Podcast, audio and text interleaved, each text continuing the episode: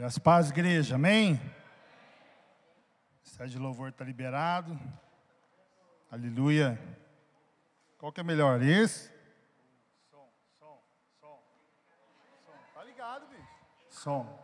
Som. Esse é melhor ou esse é melhor? Esse? Amém. O que é melhor para vocês? Vocês merecem o melhor, amém? Não é para mim, não, é para vocês. Glória a Deus, amada igreja. Salve a todos capazes, Senhor, amém? Reditinho, tá ligado? Rapaz do céu, é rapidinho, né? É, tá ligado? Ó. Cadê a juventude da igreja? Levanta a mão, a juventude da igreja aí, deixa eu ver. Não, o, o, o, o que que. Não é quem participa não é quem colabora, não é quem ministra, é quem é da rede jovem.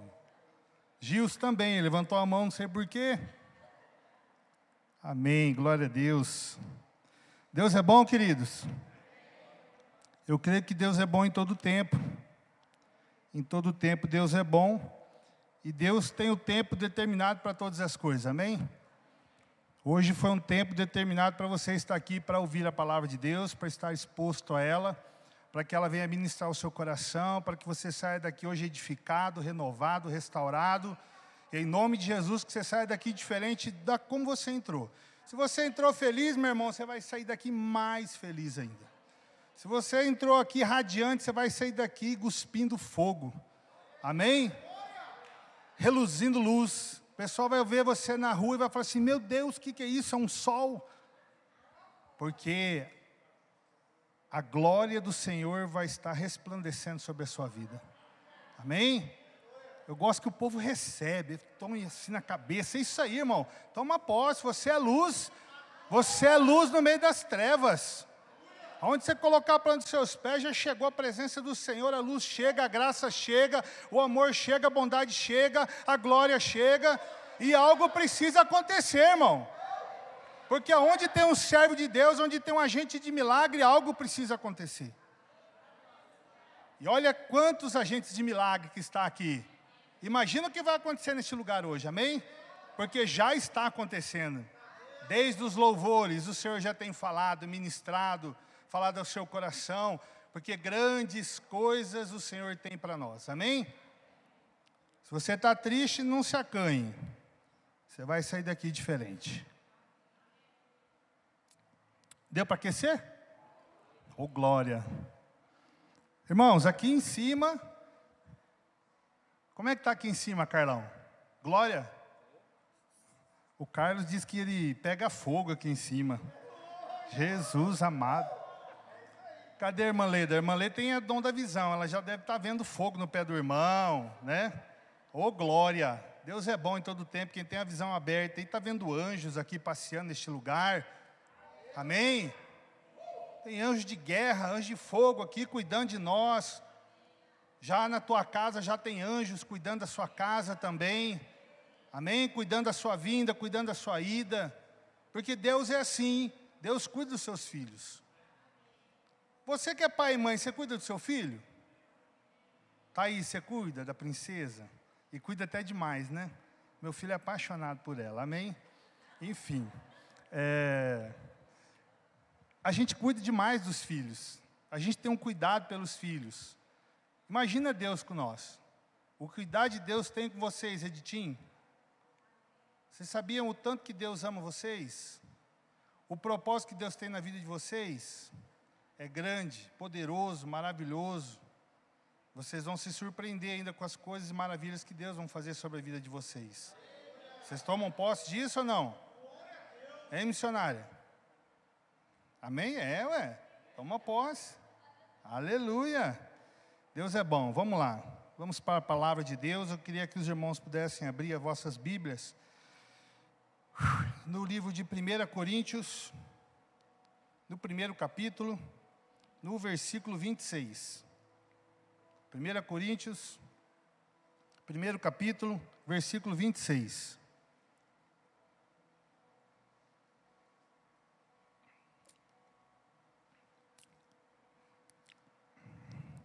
Existe uma atmosfera neste lugar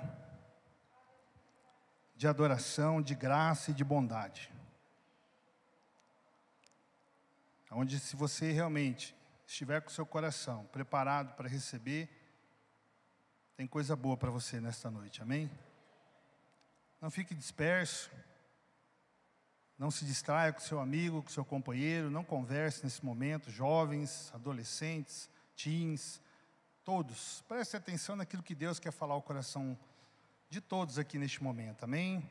Então, 1 Coríntios, no primeiro capítulo, versículo 26, diz assim: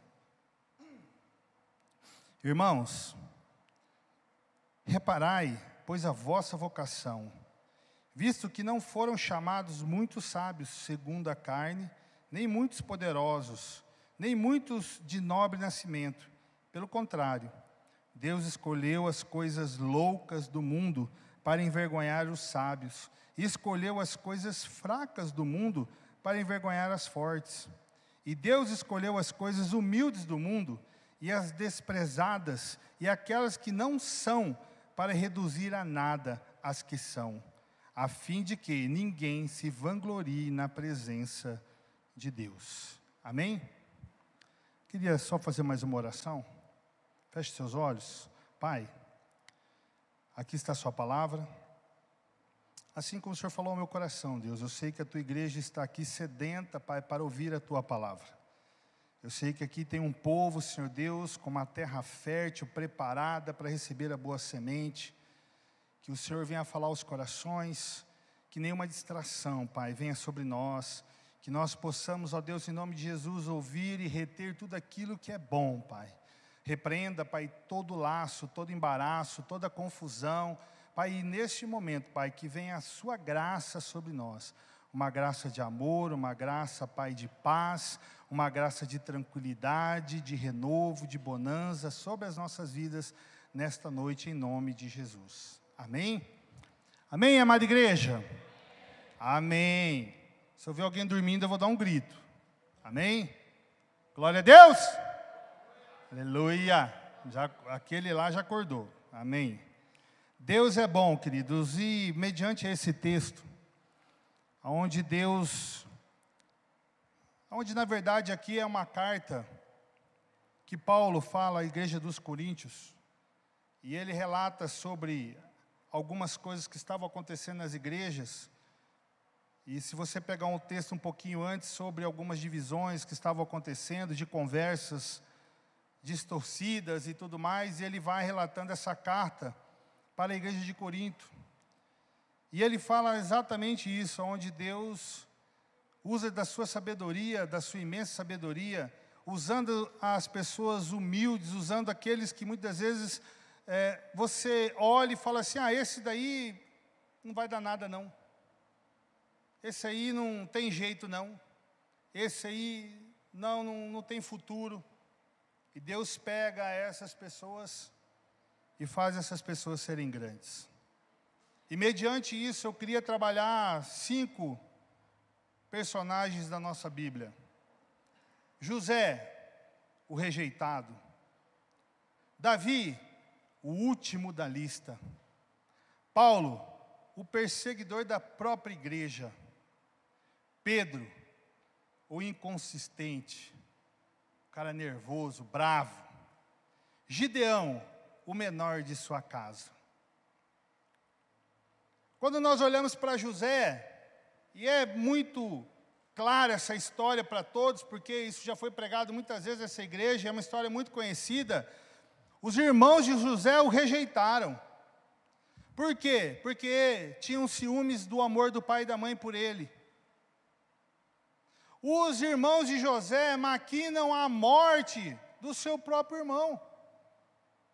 Você pensa uma família aonde ele era o queridinho, porque talvez o seu pai e a sua mãe olhava para ele com olhares diferentes e os irmãos sentiam ciúmes.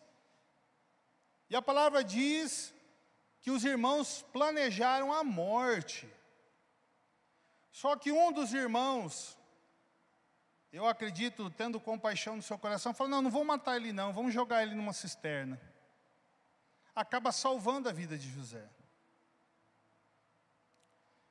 E todos nós conhecemos a história de José.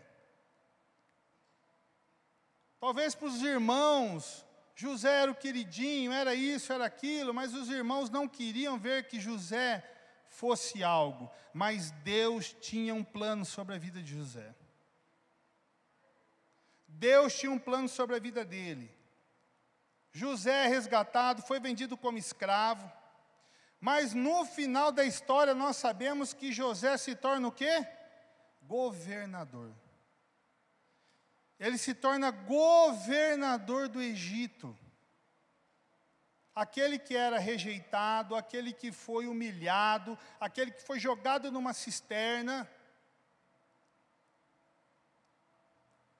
O humilhado, como diz a palavra aqui, o humilhado, Deus usa os humilhados, exalta os humilhados,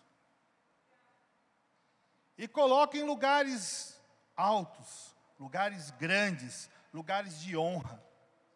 Assim foi com José. Quando olhamos para Davi, foi o último a sentar à mesa. Quando Jessé chega e chama seus filhos, vamos lá, chama um, chama dois, chama três, chama quatro. Não é esse, não é esse, não é esse, está faltando mais um. Aí tem um lá um pequenininho que cuida minhas ovelhas. Aquele que não era soldado, não era nada, era o caçulinha. E quando ele é escolhido, quando ele entra, os irmãos falam o quê? Ah, peraí, Davi? Davi? Ah, não, não. Não, Davi não. Não pode ser Davi. Não tem como ser Davi. Quem escolheu Davi? Foi Deus. Não foi os seus irmãos, não foi o seu pai, não foi sua mãe, não foi o profeta que estava lá. Foi Deus que escolheu Davi. Deus tirou Davi lá do pasto, aonde ele já tinha derrotado um leão e um urso, aonde ele já estava lá no meio do campo, com a sua simplicidade, se torna um grande guerreiro, a ponto de Deus colocar Davi a se tornar rei de Israel. Olha só, um pastorzinho de ovelha. Era assim que ele era para os irmãos dele. Um pastorzinho de ovelha. Um pastorzinho de ovelha. Ninguém dava nada para Davi. Davi mostra a sua excelência, do seu chamado, daquilo que Deus tinha para ele quando ele vai com o gigante. Por quê? Porque quando ele vai com o gigante, que ninguém queria ir para, para a luta com o gigante, todo mundo né, com medo, e Davi fala: Eu vou. Novamente, o que, que vão falar de Davi? Você, Davi? Não. Motivo de quê? De chacota, de humilhação. Não, ele não, ele vai morrer. Não, isso aí não. Aí foram colocar uma armadura em Davi. Ele era tão pequenininho, ruivo, né? Eu imagino o Caléu com a minha camisa, mais ou menos assim. Né? Deve ter sobrado a armadura com força. E ele falou assim: não, não serve. A espada muito pesada, não conseguia segurar a espada. Mas Davi sabia a quem ele servia. Davi foi com as armas que Jesus, que Deus colocou para ele. Deus falou assim: Davi, vai desse jeito, com a sua roupinha e com a sua fundinha lá, com a sua funda, aquela. Não é funda de assim, né? Antigamente era um negócio que você colava e mandava o trem lá. Como é que é? Como? É, esse negócio aí, ó, toiadeira aí. Pessoal do, do, do interior de Aquidauana sabe. Lá brincava muito disso daí lá. Né? Aí, ó, tá vendo? O pessoal do interior usava muito isso. A gente é mais moderno, é a funda, né? Que usava tal, com É, estilingue, né? É isso aí. O pessoal do interior sabe, lá de Três Lagoas também usava muito esse negócio aí pra, com mamona, né? Para fazer guerrinha. Esse povo do interior sabe como é que é. Mas aí, meus irmãos, o que, que acontece? Quando Davi chega próximo ao gigante, ele foi conforme Deus queria, sem armadura e com a arma que ele tinha. E ele derrotou o gigante, querido. Por quê? Porque não adianta querer colocar coisas em você aonde Deus não te chamou para você usar. Não adianta querer acoplar coisas em você. Oh, não, faça isso, faz aquilo. Não, não. Não vai funcionar. A tua essência, aquilo que Deus te chamou, como Ele te chamou, é a forma que Ele quer te usar. Não adianta você vestir uma capa, achar que você é o Batman, o super-homem. Não é isso que vai fazer a diferença. Deus te chamou do jeito que você é, para você trabalhar do jeito que você está, como você está. E o resto ele faz. Porque Davi fala assim, ó, você pode vir para mim contra espada, contra escudo, mas eu vou no nome de quem? Do Senhor. E é assim que Davi consegue derrotar o gigante. Paulo, quando era Saulo, perseguia as igrejas, não gostava de nós, tinha raiva de nós. Lá no versículo, em Atos 8, 3, diz assim: ó, Saulo procurava destruir a igreja.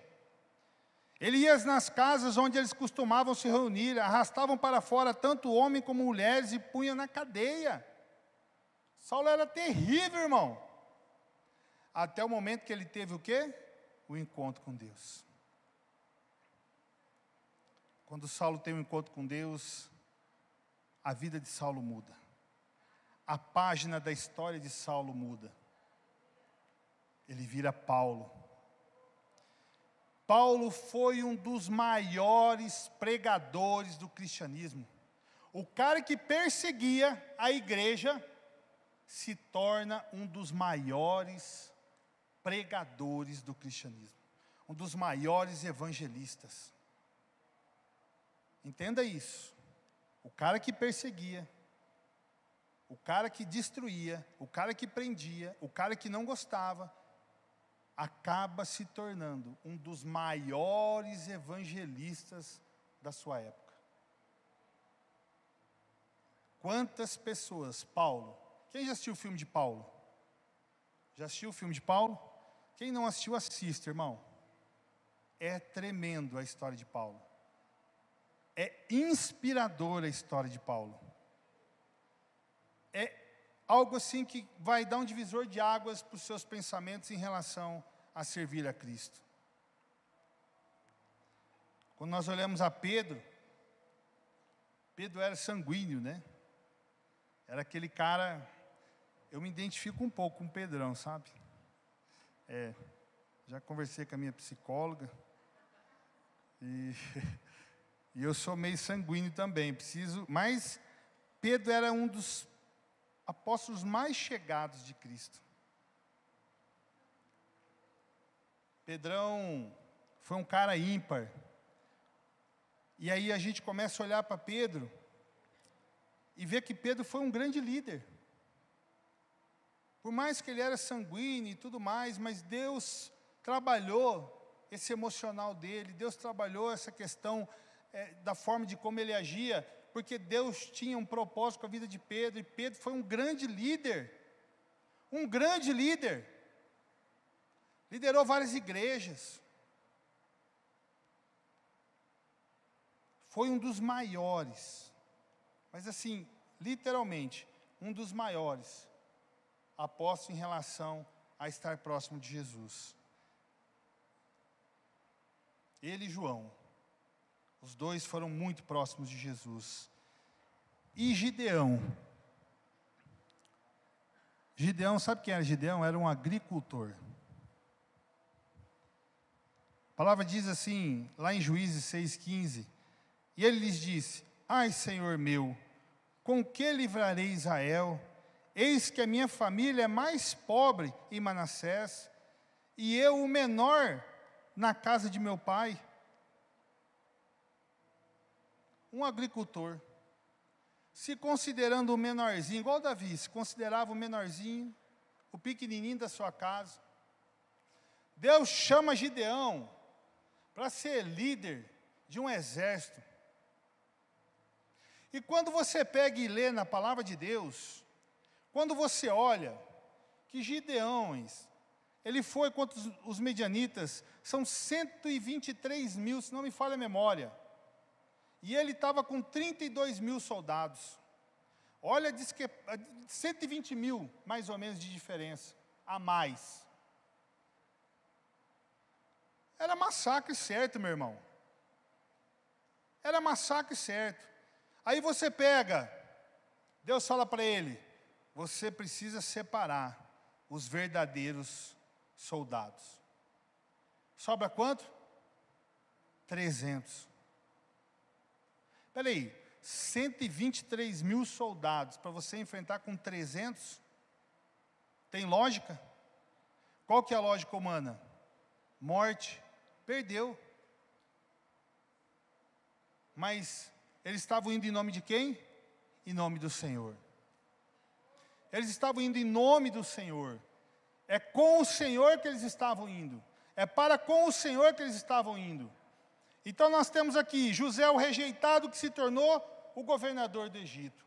Nós temos Davi que se tornou o rei de Israel.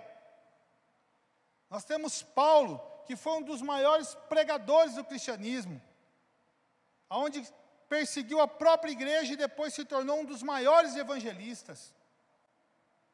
Nós temos Pedro, um homem sanguíneo, um homem que era bravo, e foi um grande líder perante o Senhor. Várias, teve à frente de várias igrejas, abriu várias fronteiras. Gideão liderou um exército, era considerado um pequeno, era o menor da sua casa.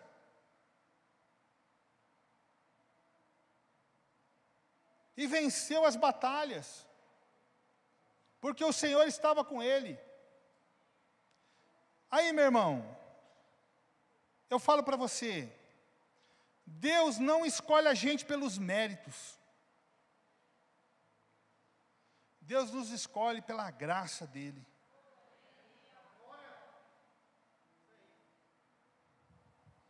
Talvez, meu irmão, você se considere, assim como alguns desses, um improvável.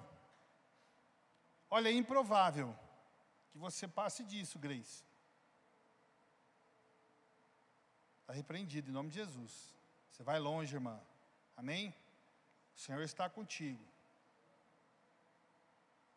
Mas talvez você se considere um improvável. Ah, eu terminar minha faculdade, todo meu casamento, minha vida está aí, cada dia que passa está tudo bem, estou vencendo os desafios. Mas sabe de uma coisa?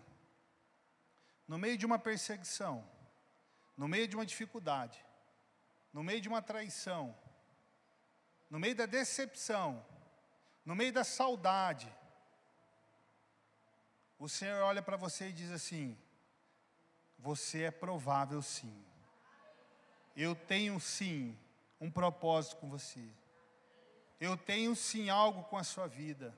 Eu não esqueci de você. Talvez você está no meio da sua parentela, se achando talvez o menor da sua casa, o desprezado Talvez você não recebe aquilo que você deveria receber, talvez dentro da sua empresa, no seu trabalho, na sua escola, onde você estiver. Talvez não, ninguém tem olhos para você, porque ninguém dá crédito para você, porque você talvez não tem potencial. Mas quem dá potencial não é você, quem dá potencial, quem capacita é o Senhor Jesus.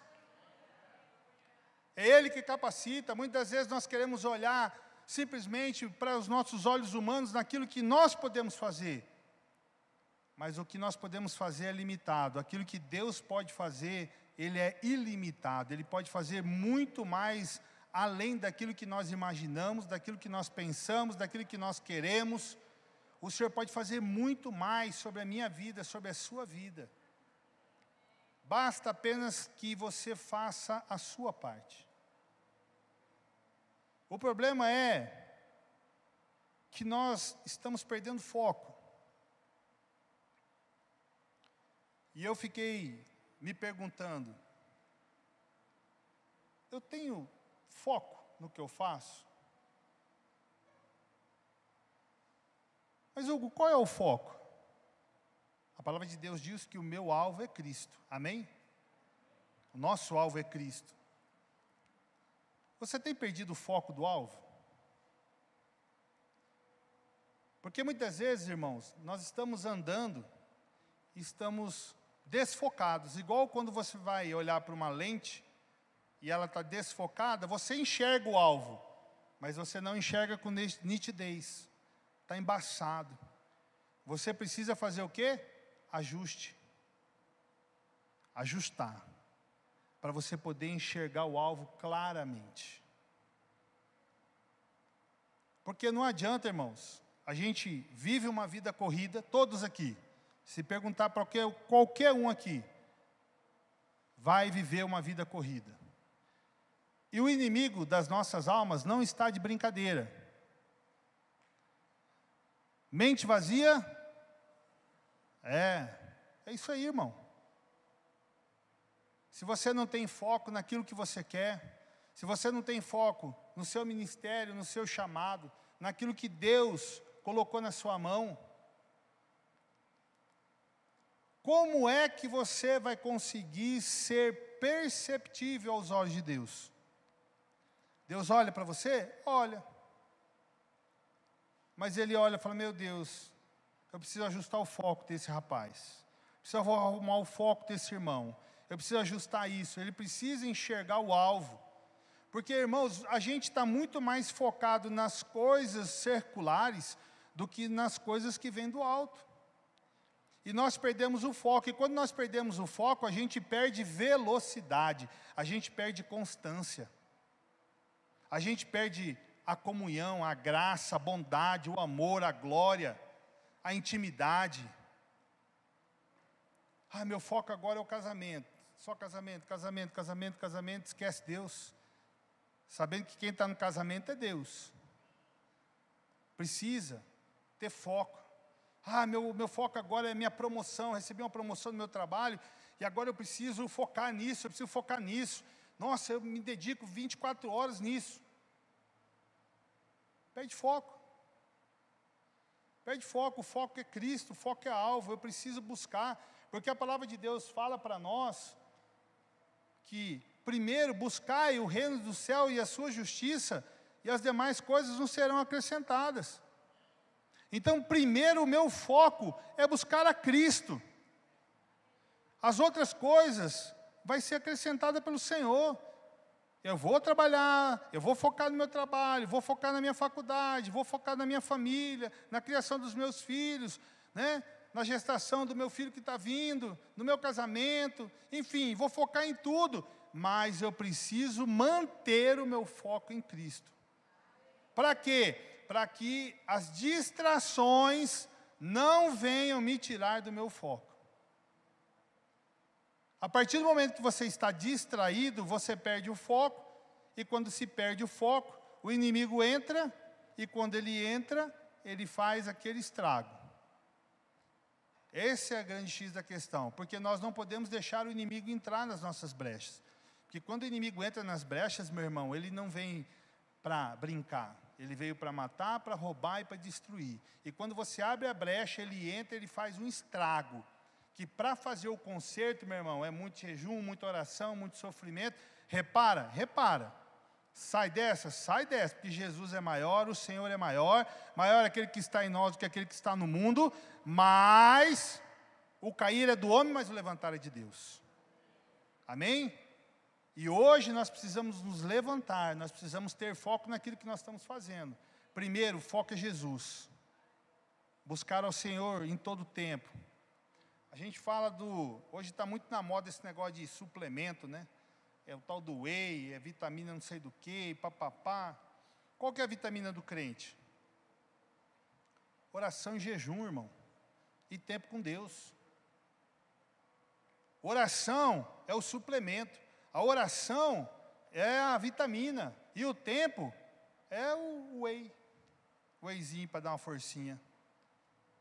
Nós precisamos, irmãos, estar fortes espiritualmente para vencer as batalhas que o inimigo vem afrontando sobre nós.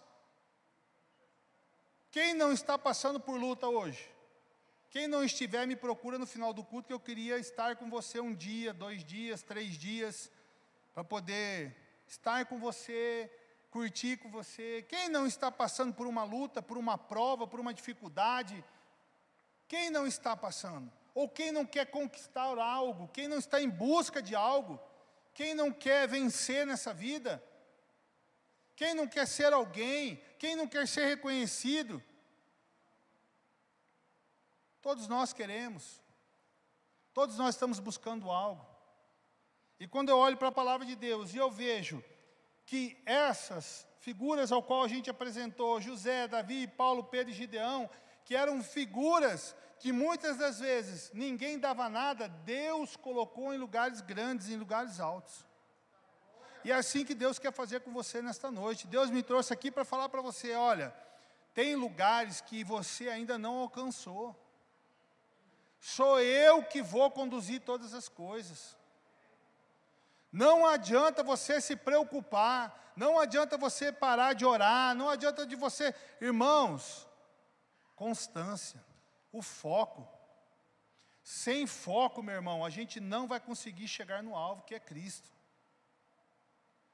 O Senhor está aqui neste lugar, e Ele sonda o teu coração, porque eu não sei, mas o Senhor sabe qual é a tua luta, qual é a tua prova, qual é a tua dificuldade. Só o Senhor sabe quando você coloca a cabeça no travesseiro, os seus pensamentos, o que passa.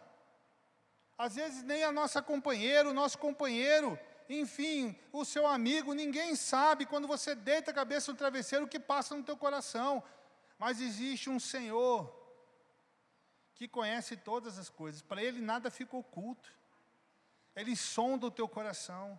Ele sabe do que você está precisando, Ele sabe do desejo do teu coração, Ele sabe daquilo que você precisa, daquilo que você anseia, o desejo que está ardendo no teu coração, que muitas das vezes você está aí, em pé, sorrindo, mas dentro de você está sangrando. Porque muitas vezes você não consegue lidar com os sentimentos, com as emoções, você não consegue lidar com isso. Porque o foco não está em Cristo, o foco está em outras coisas. Você está focando a sua fé, talvez em coisas que são mais terrenas do que coisas espirituais. Não, eu, eu, eu acredito que a, a, o meu chefe lá vai me dar a promoção. O teu chefe não vai te dar a promoção. Quem vai tocar no coração dele é o Senhor. Eu vou dar um testemunho aqui do meu futuro genro. Ele foi indicado, para, ele, tava, ele trabalha na, num laboratório lá na Santa Casa. Ele é recém-formado, tem um ano mais ou menos, né, filha? De formação de biomedicina. E ele conseguiu o primeiro emprego dele na Santa Casa, num laboratório lá dentro. Porém, todavia, prova, luta, dificuldade, povo que falta, irresponsável, e ele muito correto, cobrindo plantão de nego, abençoado, para não falar outra coisa. Está lá firme e forte. Eu falei, filho, Deus vai te honrar. Deus vai te honrar, fica firme. Sabe o que Deus está fazendo com você, meu filho? Deus está te forjando aqui neste lugar. Deus está forjando você porque quando você chegar lá em cima, você vai estar preparado. Irmão, é um ano de luta, de prova até que um dia ele, o chefe dele indicou ele para um laboratório, que é um laboratório nacional, um tal de Pardini, onde só a nata entra. É alto, chama-se executivo, não é nem, olha só o naipe do cargo, executivo. Um menino recém-formado não tem uma carga de experiência para tal situação, disputando talvez com pessoas de 40, 50 anos de idade, ele com 24 anos, faz as entrevistas. Eu falei, filho, Deus está no negócio, crê, Deus está no negócio, Deus está no negócio, você vai ser aprovado, Deus está no negócio, você vai ser aprovado, Deus está no negócio. E ele meio deu uma titubeada na última entrevista e falou: Eu não fui muito bem. Eu falei: Ei, oh, quem garante? Você acha que aquela pessoa que te entrevistou é o que vai dar o aval? Rapaz, é Deus que está lá com a caneta assinando a sua vaga, meu irmão. Uma semana depois da entrevista veio a notícia. Foi contratado para honra e glória do nome do Senhor. Nome de Jesus. O menor de sua casa. Quem conhece a história de Daniel sabe o que esse menino já passou. E hoje Deus está exaltando ele. Dentro dessa palavra, Deus pegou ele, pequeno, sabe? Sofreu, mas Deus foi trabalhando, foi trabalhando, trabalhando, e Deus honrou a vida dele. Vai honrar muito mais, porque ele vai casar com a minha filha. Amém? Ele vai ser mais honrado ainda em nome de Jesus. Assim é Deus, irmão. Eu não sei aquilo que está passando no seu coração. Você veio aqui esta noite aqui, talvez Deus está querendo falar com você, falando, ó, jovem, tão cheio de sonhos, tudo mexendo no celular, vendo WhatsApp, Facebook, Instagram, tudo prestando atenção. Uma benção. Mas ó, vou falar uma coisa para vocês. Um dia, um dia, vocês vão ver um propósito de Deus tão grande na vida de vocês, que vocês vão falar assim: nossa, quando nós era guri lá na igreja, lembra? Você lembra nós lá no fundo, mexendo, o, o, os caras pregando, nós tudo lá conversando, você lembra? Nossa, como nós era bobão, né? É, sabe por quê? Porque isso daqui é precioso, irmãos. Vocês viram lá os países como estão? Em guerra. Tem países que a Bíblia não entra, o Evangelho não entra. Nós temos o privilégio, a liberdade de ter. Eu tenho seis Bíblias em casa, tem lugares que você não pode ler Bíblia. Olha o privilégio. O privilégio, nós temos o Senhor, o Espírito Santo dentro, está dentro de nós. Abre sua boca, Ele está dentro de você. Ele não está mais sobre você, Ele está dentro de você. Ele está dentro de você para fazer uma grande obra na sua vida. Amém? Feche seus olhos, irmãos. Quero orar por vocês. Pai, eu sei que aqui tem pessoas que receberam essa palavra e sabem, Deus, que tem um chamado, um propósito, que Deus não esqueceu. Talvez, nesse momento, a Pai está sentindo aí, esquecido, rejeitado, talvez o último da sua casa, precisando, Deus, de uma resposta, precisando, Deus, de algo, Deus, que venha trazer uma transformação. Venha dar mais um fôlego para continuar. Deus, eu te peço agora, Pai, nos corações de cada um, Senhor Deus, que o foco seja Jesus, que o alvo seja Jesus, que as coisas externas não venham, Senhor Deus, em nome de Jesus, atrapalhar o andamento daquilo que os teus filhos têm, Pai, em nome de Jesus. Eu sei, Pai, que cada um está aqui, Pai, com o coração quebrantado, eu sei, Deus, que o Senhor quer falar com muitos. E eu sei, Deus, que o Senhor tem grandes coisas para fazer ainda, Pai, em nome de Jesus. Eu creio, Deus, que a presença do Senhor, ó Pai, estará reinando nas nossas vidas. E a graça do Senhor alcançando a cada um de nós, em nome de Jesus. Amém? Amados, essa é a palavra que Deus tinha ao meu coração para trazer para vocês. Que vocês não se esqueçam de quem vocês são. Existe um propósito para todas as coisas. Existe um propósito para todas as coisas. Até de você estar aqui hoje, ouvindo essa palavra. Porque Deus não esqueceu de você. Deus não esqueceu da sua luta, Deus não esqueceu da sua prova, da dificuldade que você está passando. Deus não esqueceu de você. Deus é um Deus que ama os seus filhos com amor incondicional. Ele não tem regra para te amar. Ele te ama, simplesmente ele te ama. Muitas vezes você acha que ele não te ama, porque nós somos falhos. Muitas vezes a gente falha, peca, erra. E aí você fala assim: ah, Thiago, acho que Deus agora vai deixar de amar eu um pouquinho, porque eu errei, eu falhei, eu pequei. Não. Deus sempre vai estar de braços abertos para te receber, sempre com a mão estendida para te acolher. Sempre. Não se esqueça disso. Errou, pecou, falhou, pede perdão e vem para Jesus. Porque muitas vezes uma das formas que nós temos é errar, pecar, e aí a gente já começa a parar de orar, já começa a esfriar, e aí já começa já não vir mais tanto à igreja, e daqui a pouco a igreja já não é o firme fundamento para você estar tá vindo aqui. Então, meu irmão, errou, fez alguma coisa, pede perdão, volta logo para Jesus. Jesus te ama tanto. Volta para Ele, Ele está sempre de braços abertos, pede perdão, Senhor, peço perdão, fala de novo comigo. Irmãos, eu vou falar uma coisa para vocês.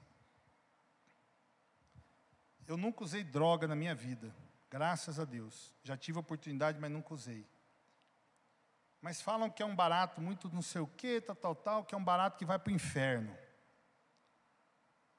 Mas você sentir a glória, a presença de Deus, irmãos, não tem coisa melhor nesse mundo. Não tem. Igual o cara fala, ah, tomar uma cervejinha. Ah, Irmão, essa sensação não chega aos pés de você estar na presença de Deus. Não existe coisa melhor do que você sentir o Espírito Santo falando com você. E você começa, sabe, a entrar num, num êxtase com Deus e Deus falando com você. Irmãos, essa sensação é maravilhosa. Essa sensação não tem preço. Essa sensação ela é divina. Ela é curadora, ela é renovadora. Aí eu pergunto: quanto tempo faz que você não sente isso? Quanto tempo faz que você não entra nessa unção, nessa graça com Deus? Quanto tempo faz? Ah, eu nunca entrei. Irmão, procura. Porque Deus fala: aquele que bate, acha. Ou aquele que procura, acha. Aquele que bate, a porta será aberta. Então, meu irmão, procura. Procura, busca, busca, busca essa presença. Que ela é real nas nossas vidas. Amém?